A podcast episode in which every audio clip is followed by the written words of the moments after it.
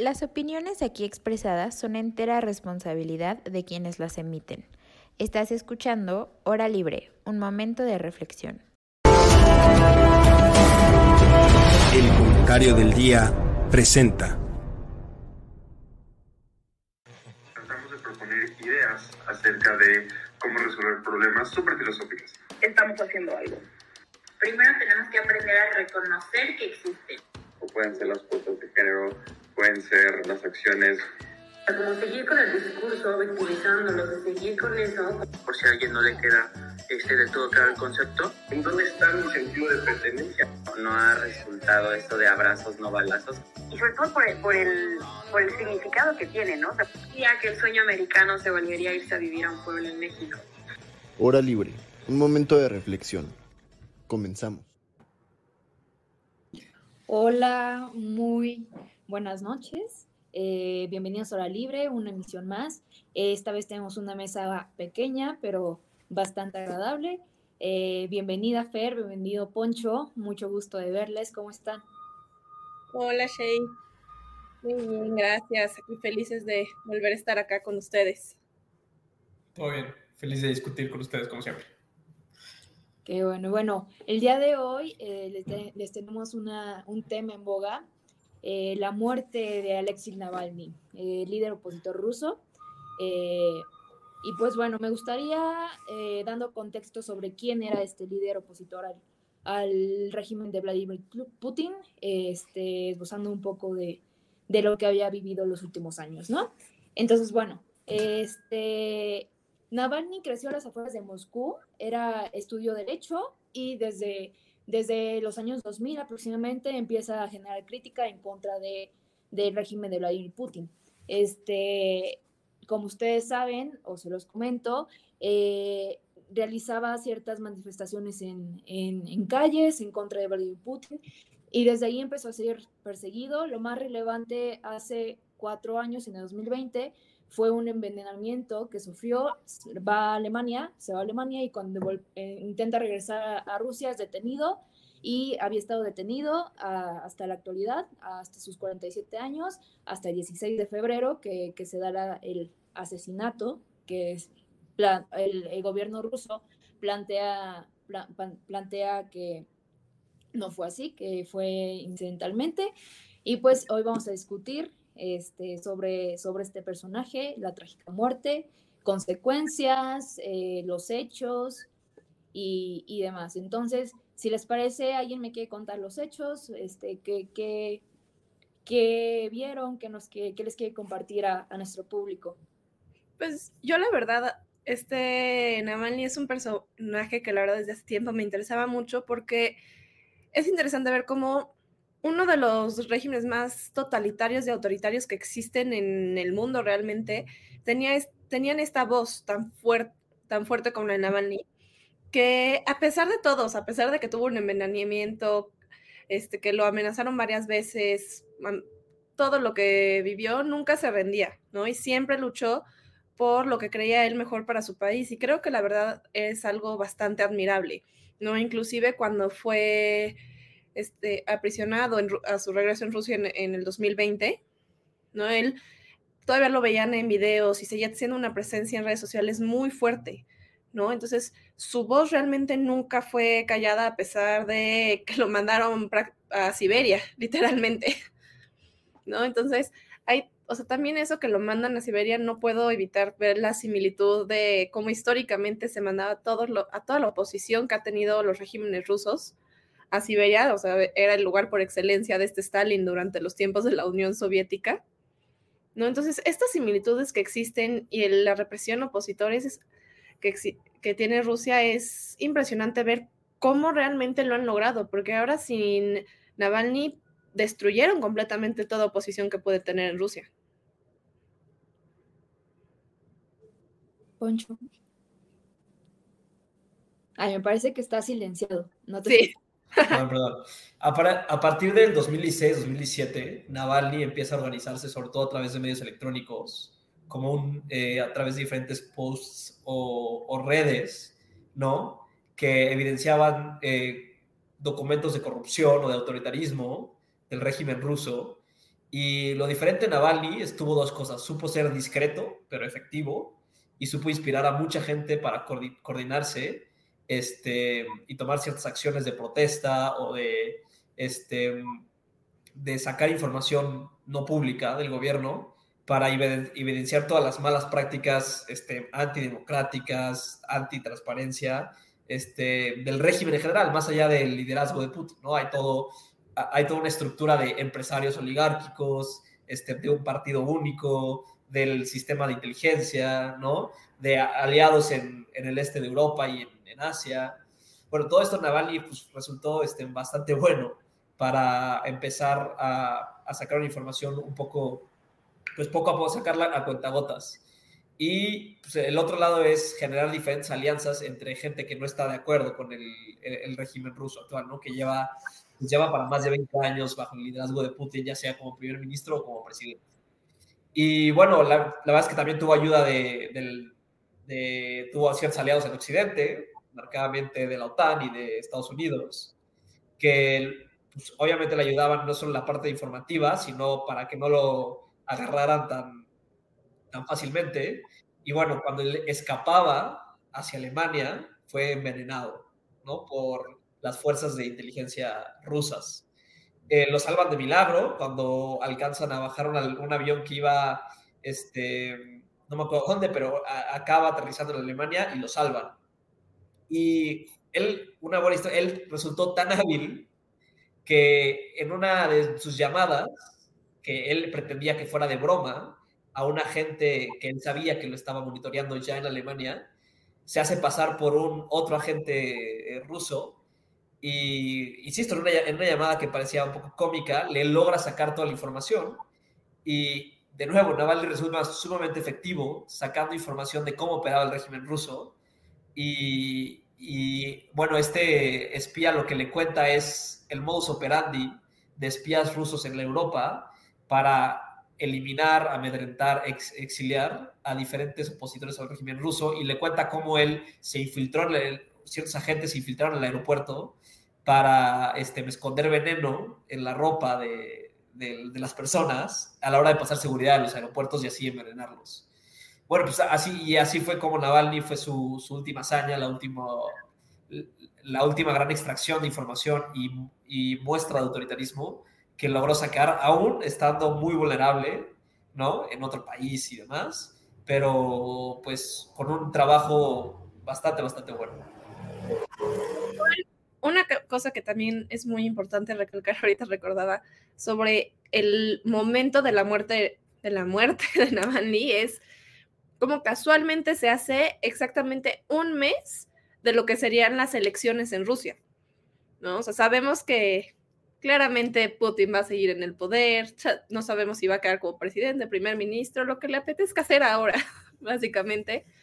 Pero sabemos que nadie lo quita ahí de, del poder, pero realmente, y, con la guerra en Ucrania, en las distintas federaciones ¿no? de, de Rusia, teniendo su voz durante estos, estas próximas semanas o ese mismo día, el tener la seguridad del régimen por parte del régimen ruso, el tener esa seguridad de que nada puede mover las cosas a donde no quieren que vayan, es algo que no podían dejar pasar, realmente.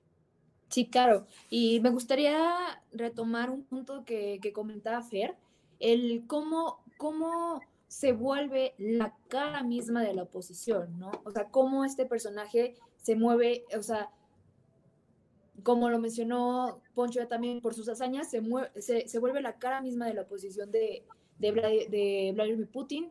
Y también algo que no sé si les llama la atención, eh, el tiempo que duró para deshacerse de él, ¿no? O sea, cómo, cómo Rusia es tan contundente para aniquilar a sus, a sus opositores y, y tanto tiempo que, que que dura generando, generando este movimiento y no se habían encargado de él. Y como menciona Fer, un mes, antes de, las elecciones, dar como este golpe, este, dar este asesinato como se está manejando de manera internacional, ¿no? Porque creo que es evidente el, posicionamiento de Estados Unidos, este, el, posicionamiento de, sus aliados, de, que realmente dar un, trato de asesinato Y este, no sé si quieran comentar también lo que, lo que va a desencadenar y este ataque, estaba leyendo yo, este, este ataque que se está dando contra la familia también, ¿no? O sea, cómo se niega o, cómo, cómo, cómo el Estado ruso sabiendo que, que, es contundente el, el, el, asesinato, quiere dar el trato de, de fue un, me, me, parece fue un coágulo o una muerte natural. ajá, exacto. ¿Y cómo se niega a darle el cuerpo a la madre? Pues por la parte de cómo se maneja a nivel internacional, la verdad, yo creo que por todo lo que está pasando en el mundo, ¿no? De que está todo lo de Israel y Gaza, las cortes, el, la falta de credibilidad de las Naciones Unidas, la pérdida de confianza en organismos, yo creo que la verdad en ese sentido, y por eso Rusia lo trata como le dé la gana, es, no, no existe, no tienen ya ese poder de presión como lo tenían antes. ¿No? O sea, esa, esa fuerza sobre Rusia de decir, ay, sí, perdón, aquí está el cuerpo, y justificarse de vean si fue muerte natural, por eso no tienen prisa por, por presentar pruebas de que fue muerte natural, por más fabricadas que terminen siendo, o darle el cuerpo a la madre. O sea, no, no existe una presión o realmente una eh, está dentro de las prioridades a nivel internacional de mataron a un opositor en un en un lugar que ya de por sí era autocrático. ¿No? Entonces, no está dentro de las prioridades en la agenda internacional como para que exista más de una y lo asesinaron. O sea, realmente es una noticia que, desgraciadamente, por más relevancia que tenga y por el gran impacto que tuvo Navalny, no solamente para recibir el apoyo internacional, ¿no? De seguir estando en redes y ser una figura pública, la noticia en Rusia, mm, debo suponer yo, ya debe estar muriendo, si no es que ya murió, para empezar. Y aquí realmente mucha gente sigue, sigue tratando de ver por qué es importante. Ahí, ahí yo creo que lo contrario, yo creo que este, si bien es un, o sea, es un régimen que es, o sea, es muy contundente en lo que quiere dar a entender, yo creo que sí, para, o sea, de entre lo malo y lo positivo, sí ha sido como este movimiento, ¿no? Yo creo que sí, por ejemplo, estaba leyendo que 366 personas desde la muerte a, han sido arrestadas por llevarle, por llevar flores o por pronunciarse respecto de la muerte. Entonces yo creo que además de la, de, no sé si vieron el, el video de, de, ex que sube la esposa y que después le bajan la cuenta y después se la vuelven a abrir y demás.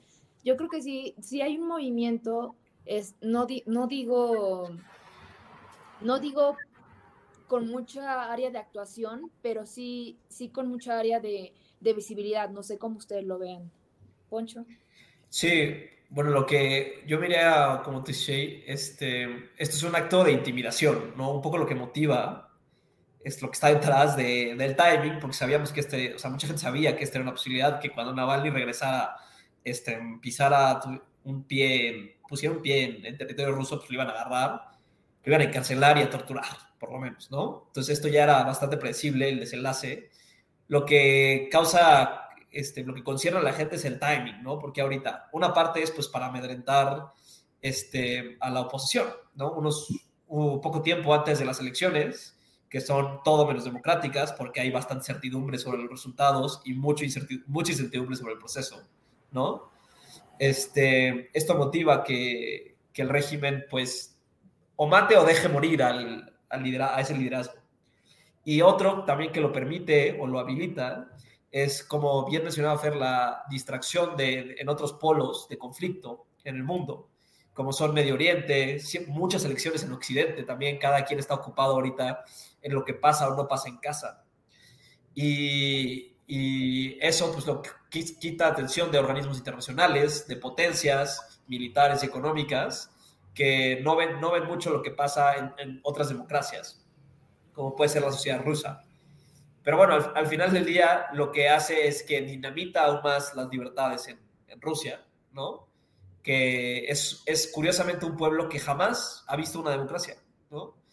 Por ejemplo, el, el, la revista Economist publicó actualmente su actualización de su índice de democracia, el Economist Intelligence Unit, y Rusia cada año constantemente cae, ¿no?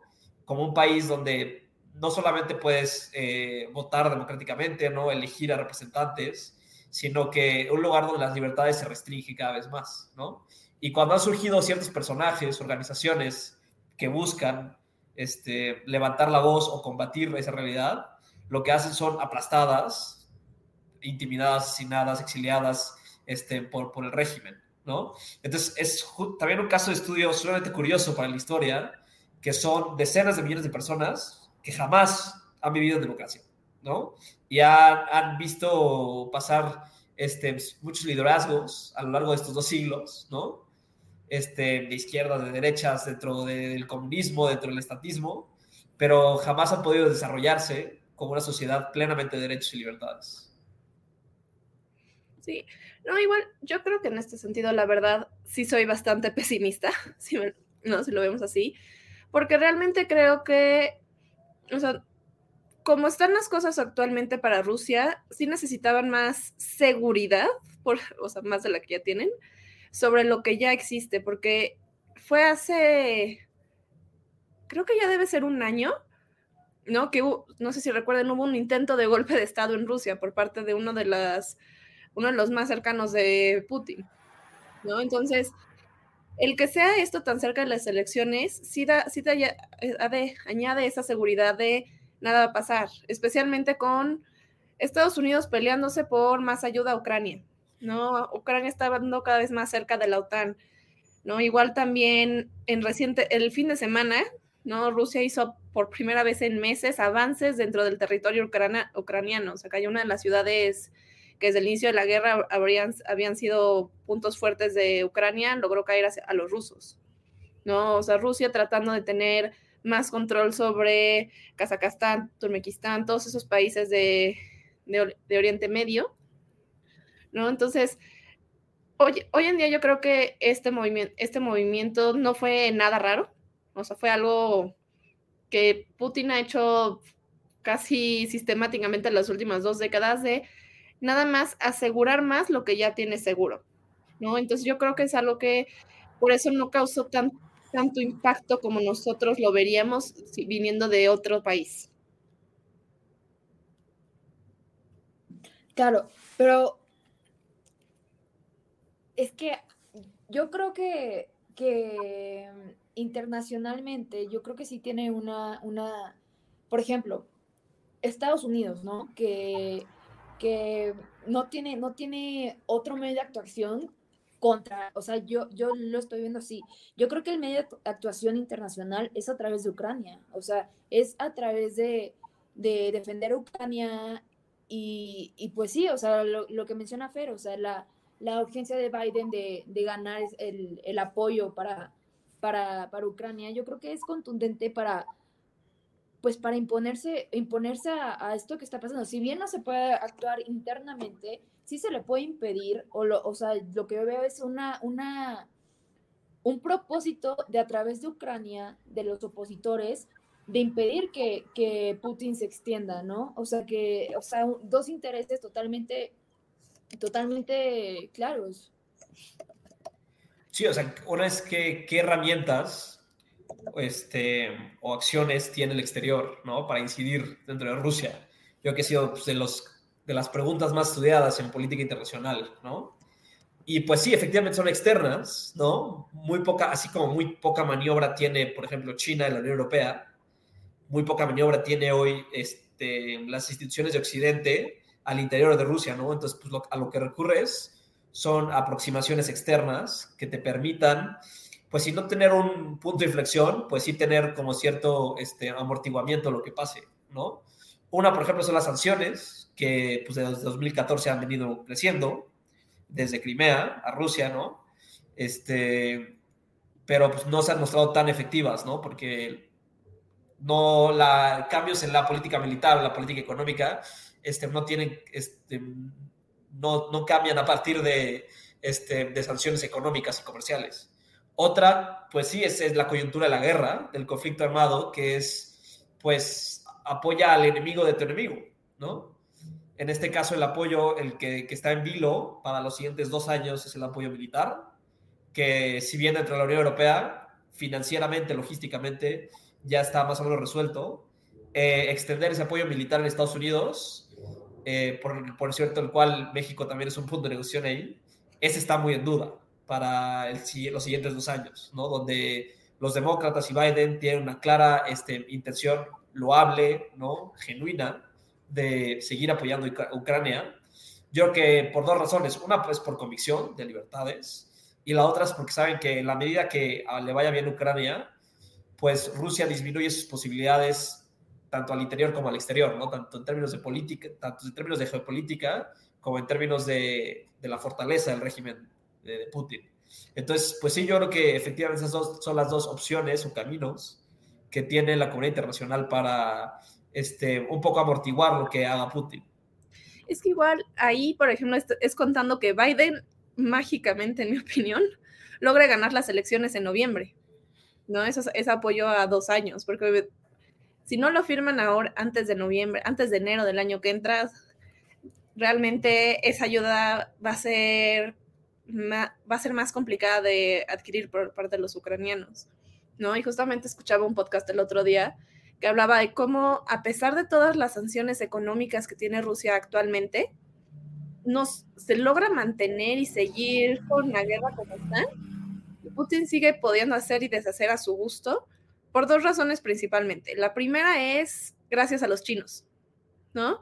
Como, o sea, desde la Guerra Fría, esta, esta relación entre eh, China, Rusia, Estados Unidos ha ha sido un cambio muy constante de China acercándose a Rusia, Rusia acercándose a Estados Unidos, Estados Unidos acercándose a China. Este cambio constante que vemos desde los 70s, 80s de la Guerra Fría.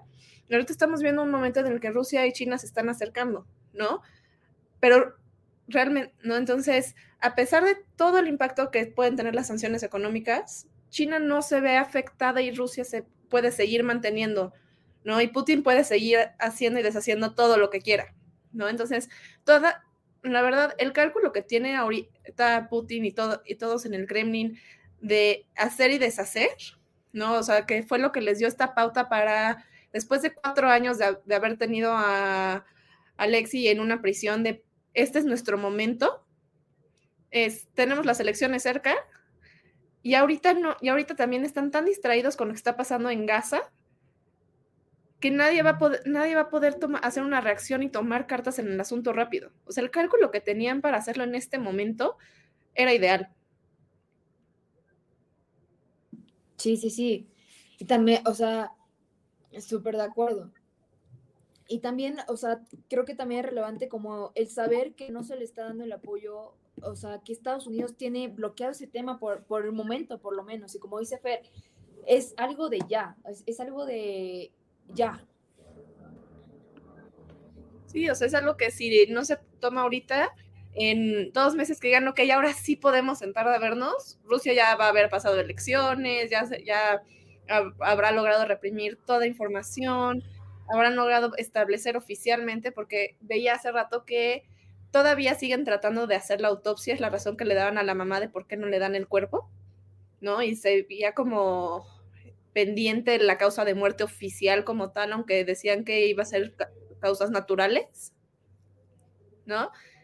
Ya, ya va a haber quedado algo escrito, o sea, ya va a ser muy difícil que en dos meses que no, que ya nos podemos sentar a hablar del tema, ¿no? O sea, ya todo esto que tenemos encima está pasando, pero ahora sí va a ser muy tarde para hacer algo. Sí, o sea, el, el timing de la reacción, este, pues es bastante, bastante expedito, ¿no? Porque si lo dejas pasar, lo único que hacen es que se fortalece la, el, digamos, el status quo es que se fortalezca este, el régimen. Pero de nuevo, o sea, las, las herramientas que uno tiene no cambian mucho, para bien o para mal, este, en función de, de cuánto tiempo tienes para ejercer, ejercerlas. Sí. No, sí, o sea, y también hay unas que sí, por la inmediatez son mucho más efectivas, pero yo creo que una de las que tienen más a largo plazo, que es la que a mí me interesa ver cómo termina funcionando, es que a pesar de que, como decía al inicio, desapareció virtualmente la oposición en Rusia en este momento, no va a desaparecer para siempre, o sea, se va a reconstruir, o sea, o sea, sí, en eso podemos estar de acuerdo, o sea, el cómo se va a reconstruir, ¿no? O sea, porque muchos yo creo que va a ser sobre la memoria de este Navalny, que va, que se va a construir esta oposición. Y me interesa saber el rol que tiene su, o sea, que tiene su esposa en esto. O sea, por justo el video que mencionaban de que ella salió a, a darlo, decir, hoy iba con mis ustedes para decirles que él ya no está, pero él quisiera que continuara, o sea, que esto no acaba aquí. ¿no? Ver el rol que ella toma, si es uno activo o uno más pasivo. Claro, y, también recordar que de quedar Vladimir Putin, que es evidente que va a quedar, destina 2036 su mandato.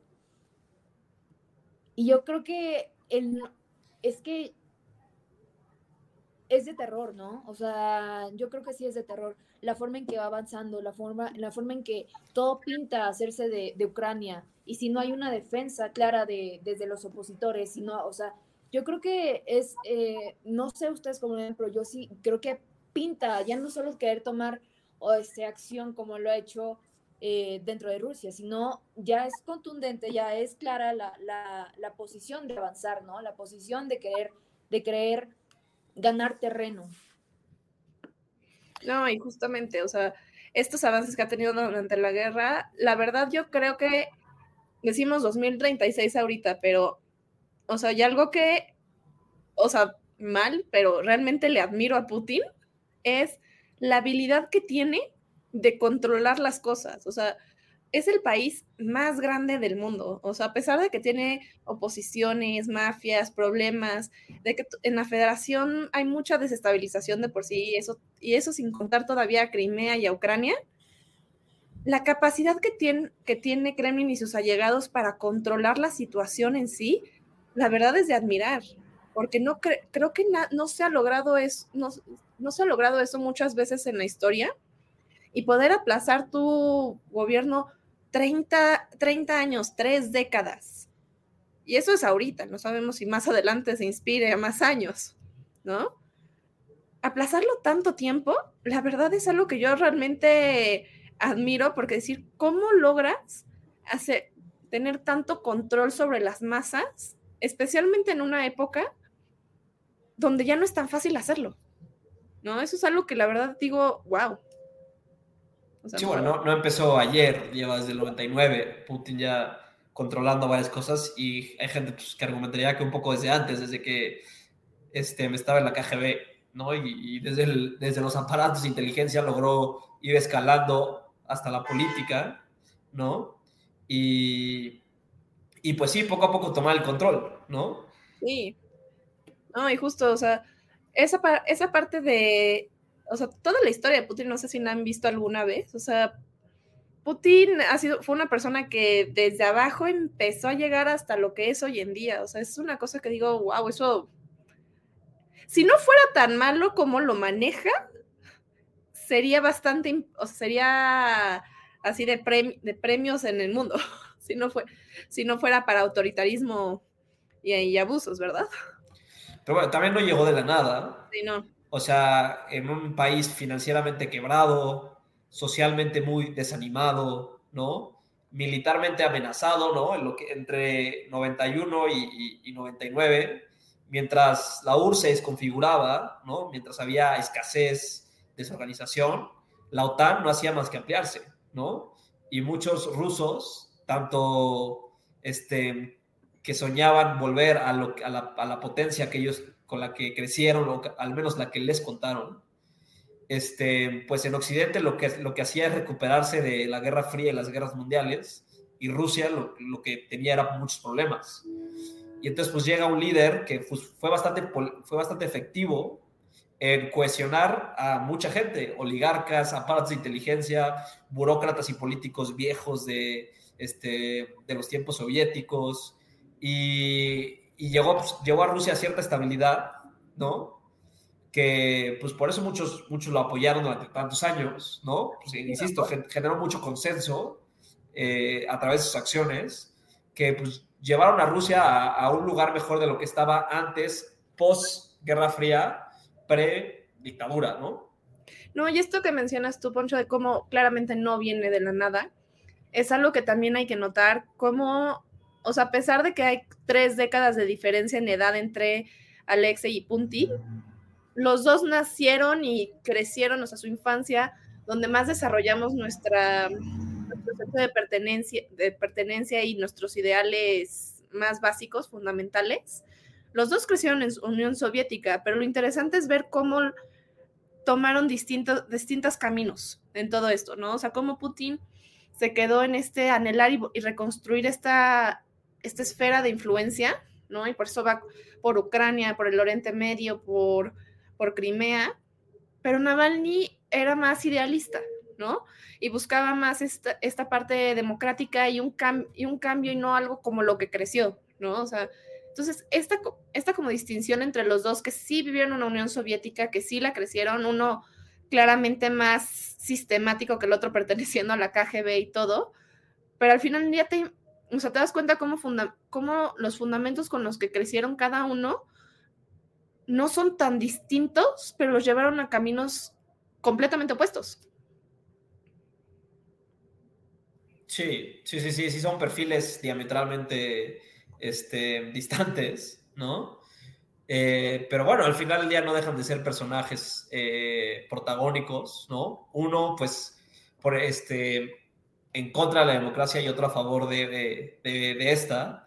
Pues, sin embargo, Putin logró cosas buenas para Rusia, ¿no? Con métodos este, muy que, que las libertades y los derechos, pero este, al final del día lo que, lo que logró fue cierta estabilidad y consenso que, no, que ningún burócrata viejo o antiguo espía o, poder externo, tanto dentro de Rusia o ex URSS, este, habían logrado, ¿no? Y eso fue lo que tomó a cambio, fueron, este, fue, pues quítenme a mí restricciones, es algo que ofrecen muchos políticos a lo largo de la historia, también el presente, este, que es, si tú me ofreces cierta margen de menores derechos y libertades, yo lo que te puedo dar es seguridad y estabilidad, ¿no? Y eso lo logró a través de 20 años. Y siempre ha habido este, este intento de intercambio o transacción de políticos que ofrecen mejores resultados, pero este, si mucha gente a cambio cede eh, las libertades. Libertades que, y, y derechos que los rusos nunca vieron, nunca, nunca, nunca experimentaron.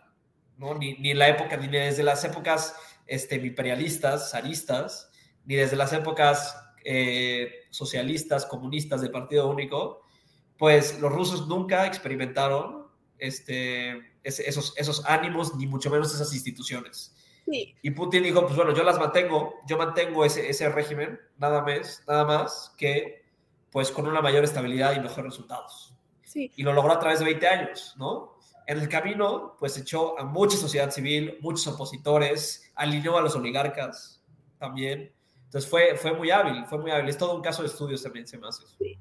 No, es que igual, justamente para lograr esa estabilidad y control que necesitó, pues claramente te deshaces de mucha gente en el camino, o sea, mucha gente que se atreve a cuestionar ese poder que tú tienes.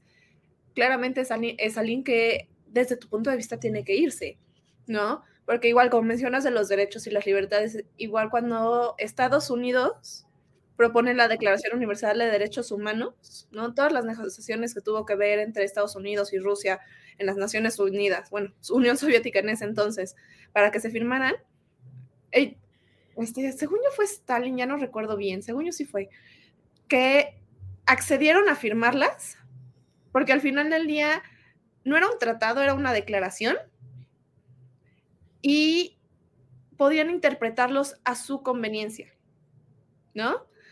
Libertad de expresión, pero bajo qué condición, ¿no? Siempre y cuando sea bajo las reglas que propone el Estado. entonces tienes a los medios de comunicación controlados por el Estado ruso. Sí, claro. sí, súper de acuerdo, Fer.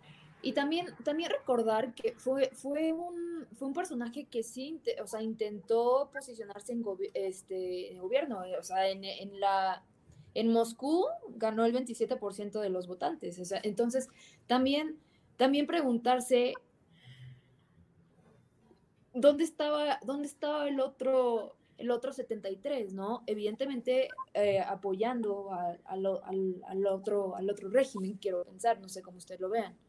Entonces, sí, sí, yo creo que sí, sí es un poco complicado el, el, el quitar, el quitar, y como ustedes mencionaban, a esta, o sea, es en lo que han crecido. No puedes hablar de otra cosa que no se conoce, no puedes compararlo con algo más que no, que no, que nunca se ha visto.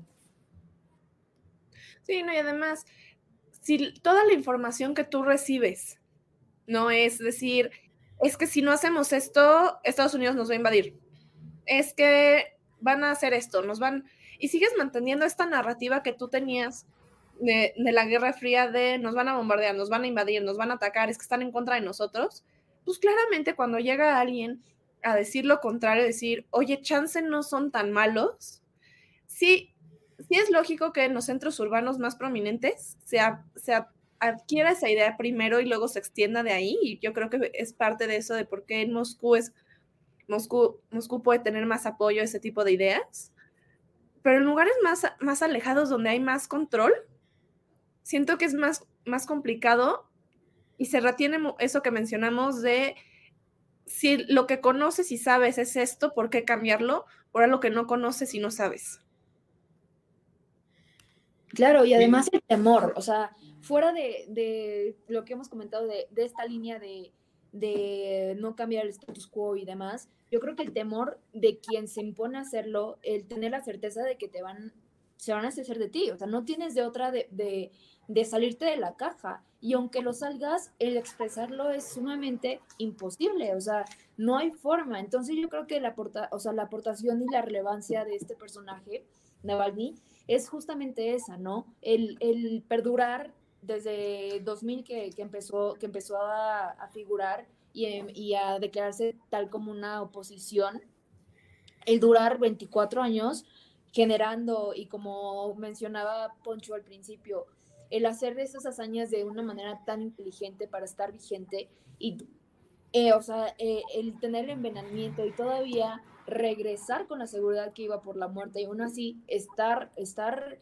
incluso sacando ciertos, ciertas burlas, controversias y demás desde la cárcel, yo creo que es sumamente relevante y el, eh, la muerte yo creo que sí marca un antes y un después y una, una pregunta a quién va a seguir, ¿no? ¿Quién, quién va a tomar el lugar? Si va a ser la esposa que tiene una, una posición, no sé si, si han seguido el, el, video, una posición muy, muy clara de, de, seguir con, lo, con la línea que, que venía trayendo el, su esposo, ¿no?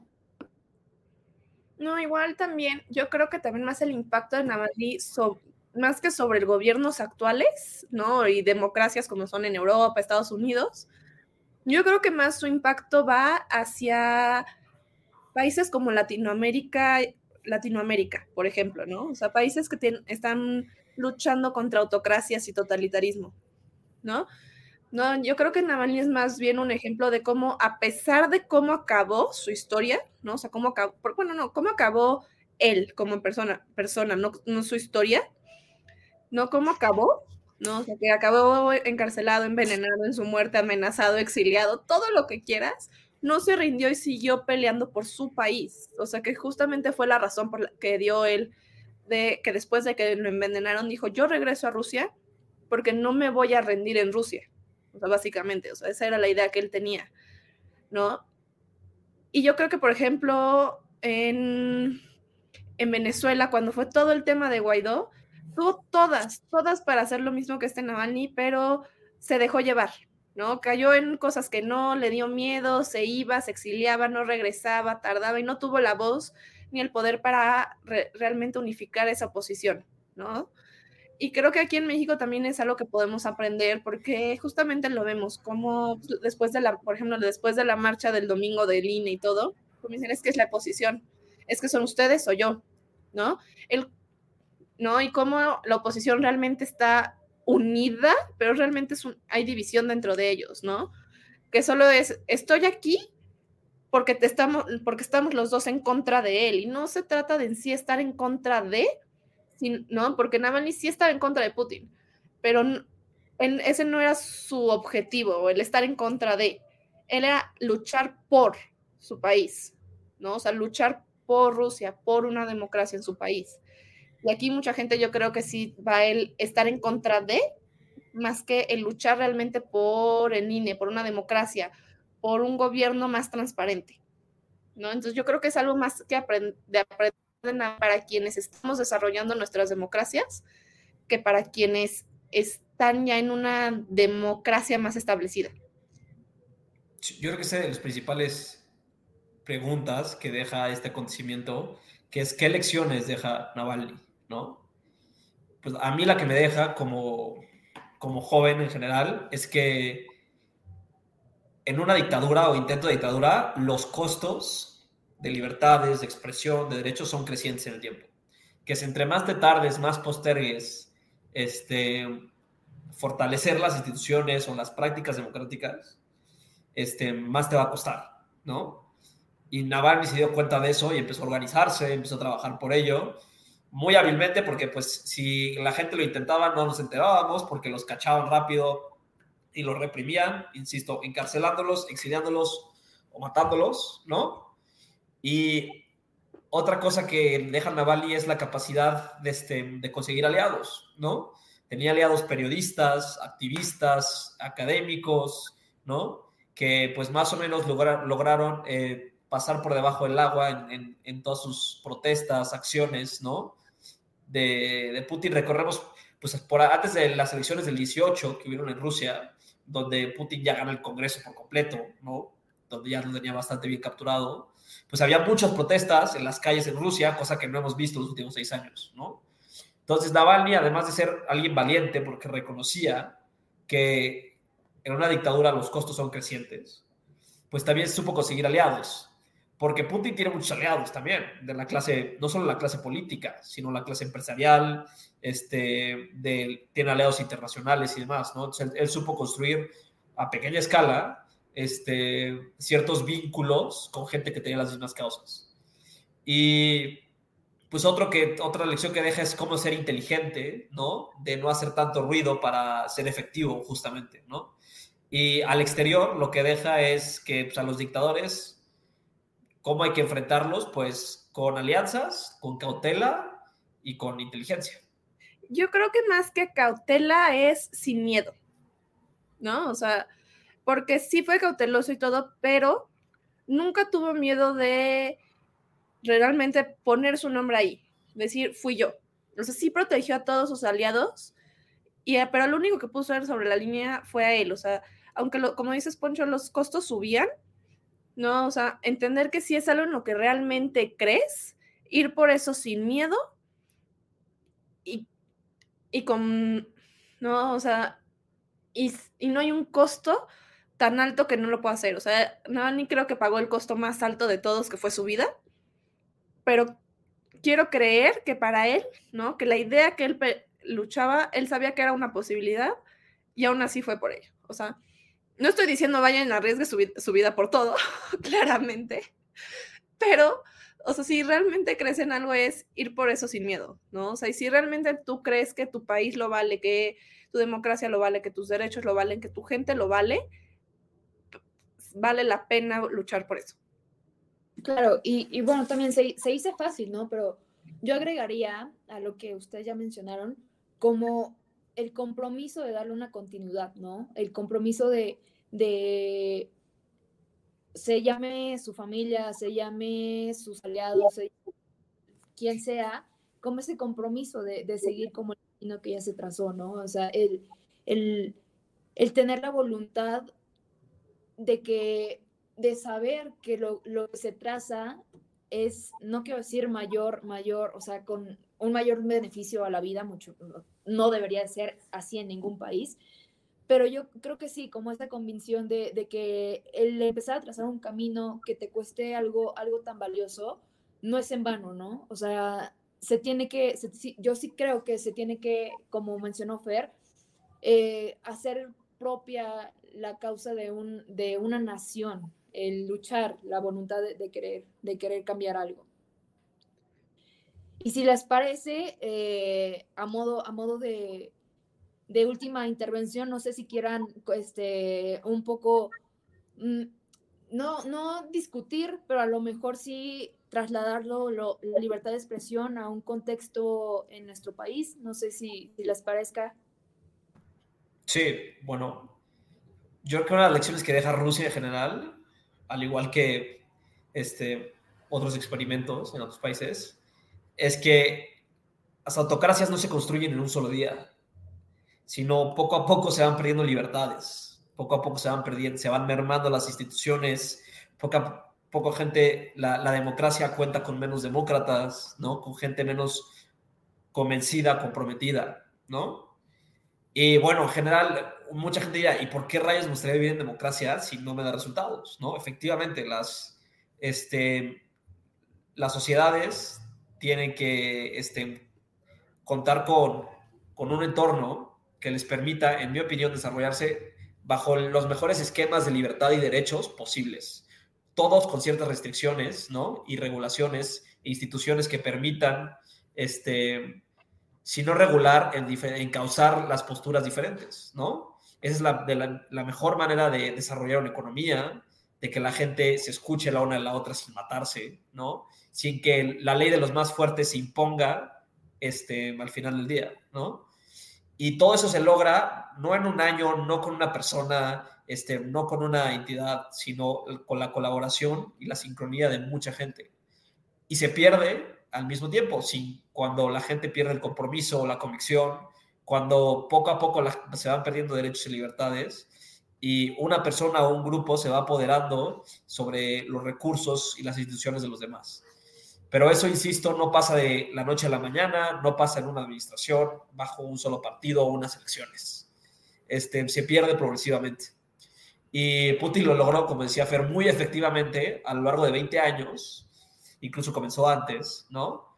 Y hubo gente que intentó, un poco tarde, este, oponerse, ¿no? Oponer ciertos obstáculos, ¿no? Ya sean empresarios, activistas, académicos, eh, eh, políticos y demás. Y él poco a poco los fue cercando a través de, diferentes métodos claramente autoritarios, ¿no? Y yo creo que esa es la lección que nos deja, ¿no? Que las libertades no se pierden ni se ganan en un solo evento o en un solo día o en un solo año, sino que se conquistan y se defienden este, con mucha gente alrededor, convencida y comprometida con la democracia y constantemente con el paso del tiempo. Yo aquí sí voy a ser muy honesta, sí soy partidaria de que la democracia es el sistema que utilizamos porque los demás son peores, o sea, es el menos peor de lo que tenemos. Soy fiel creyente de eso, ¿no? Y sí creo que el no tener, dar, dar parte de tus libertades para tener mayor estabilidad, para mejorar ciertas cosas, es posible. Ahora, al nivel que lo ha llevado Rusia o a lo que se ha intentado hacer aquí en México, no creo que sea la forma de hacerlo tampoco. O sea, no creo que el tratar de debilitar instituciones, el, el debilitar oposiciones, no creo que sea una forma de alcanzar un mejor gobierno o un mejor sistema. ¿no? O sea, siento que también una cosa que nos falta mucho aquí en México es, especialmente, metiéndome mucho al discurso que tiene López Obrador, especialmente a las élites, ¿no? Lo que falta mucho es saber ser una oposición, ¿no? Porque también López Obrador pudo hacer muchas cosas y Morena pudo hacer muchas cosas este, estos seis años, porque nosotros como élites, o sea, en las partes empresarias, quienes estamos en, no estamos de acuerdo con lo que él dice y hace, no supimos unirnos frente a y hacer una voz para decir no nos parece. O sea, era, era muy fácil que, ah, que dijeran, que dijera Morena, ay, entonces hacemos esto y pues y por eso terminamos con Alinto vendiendo al PRI y militarizando México. ¿no? O sea, ese tipo de, ¿no? Y por eso es, ay, estoy aquí porque estoy en contra de Obrador, no porque realmente creo que funciona esto, ¿no? Entonces, sí creo que el dar ciertas cosas para que las otras funcionen es necesario, pero creo que lo que decía antes, Navalny nos enseñó que nos falta mucho para hacer oposición, ¿no? O sea, realmente ponernos detrás de una misma voz de, puede que no estemos de acuerdo en todo, pero estamos de acuerdo en que queremos algo mejor. Claro, sí, yo coincido, yo coincido en que nos falta y a lo mejor me voy a, por ejemplo, yo creo que aquí en México faltan líderes opositores, o sea, personas que hagan frente, y no digo que no tengan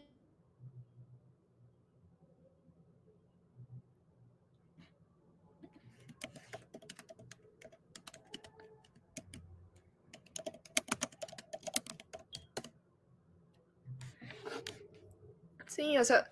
Perdón, creo que me trabé. Sí. Te perdimos al principio, sí. Perdón.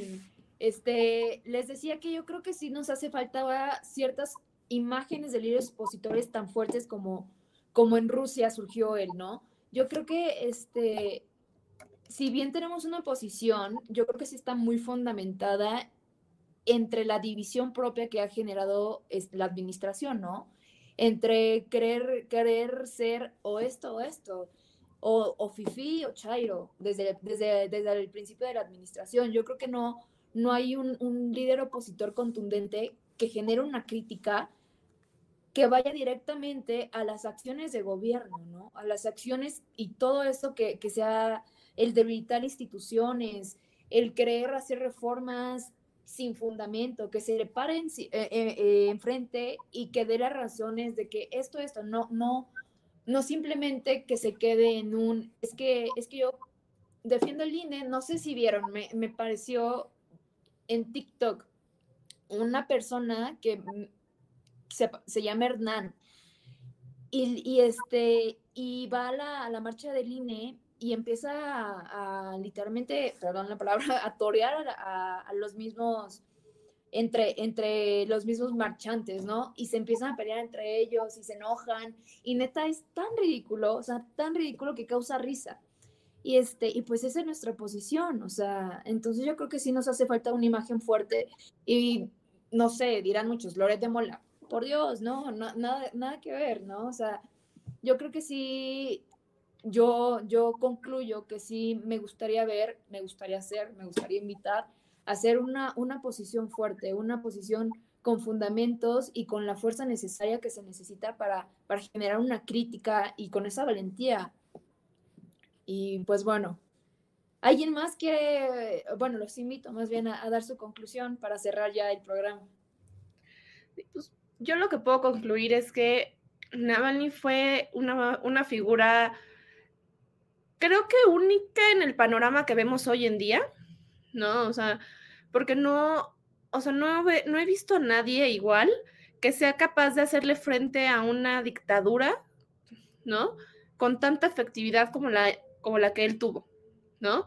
Y cómo, o sea, ahorita pues, seguimos mucho en el shock, ¿no? Y con las elecciones y todo lo que sabemos que está por pasar, y, y sin, y como decían Ponchos, hay cosas que a corto plazo no necesariamente, pero a largo plazo siento que muchas cosas en su nombre van a, van a salir en Rusia, ¿no? O sea, siento, siento que también el matarlo ahorita fue un acto más desesperado, porque si lo teníamos desde hace cuatro años y apenas hoy, hoy decidieron que ya era momento, fue porque se dieron cuenta que se estaban quedando sin opciones de qué hacer, ¿no? O sea, también. ¿No? Y siento que, como decíamos, lo que deja él, siento que es más enseñanza y puedo concluir que si lo tomamos, Latinoamérica va a llegar muy lejos. O sea, el poder de Latinoamérica yo creo que tiene muchísimo potencial, ¿no? O sea, a pesar de estar pasando por cambios políticos tan grandes como los populismos y la izquierda que la derecha, siento que Navalny nos puede ayudar, su ejemplo nos puede ayudar muchísimo a crecer como región. Pues sí que Navalny fue un activista, un, alguien que buscó democracia en su país, ¿no? Que lo hizo de manera muy valiente y arriesgada, ¿no? Y que para que las democracias vivan se necesitan demócratas y activos, en este caso activistas como Navalny, que generen los consensos y tomen las acciones de manera contundentes y sostenidas en el tiempo para que sobrevivan las democracias. Claro, bueno, muchas gracias por estar aquí. Eh, fuimos una mesa chiquita, pero eh, bastante enriquecedora y con mucho gusto de compartir mesa con mis, con mis compañeros. Les recuerdo sintonizarnos en nuestra plataforma en los demás podcasts el lunes a las 8.30, Voces Universitarias. El martes, Bitácora Internacional, igual 8.30. Miércoles, nosotros, hora libre, igual 8.30. Y jueves, el pago económico, 8.30 igual. Y pues bueno, eh, les deseamos muy bonita noche y hasta luego. Nos vemos la próxima emisión.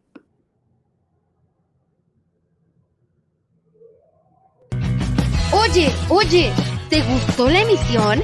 Entonces, no te la puedes perder la siguiente semana. Y recuerda que puedes escuchar este y otros programas en nuestra página oficial, comentariodeldia.com y en las plataformas de Spotify, Apple Podcasts y Amazon Music. Suscríbete y síguenos de cerca en todas nuestras redes sociales. No olvides darle me gusta.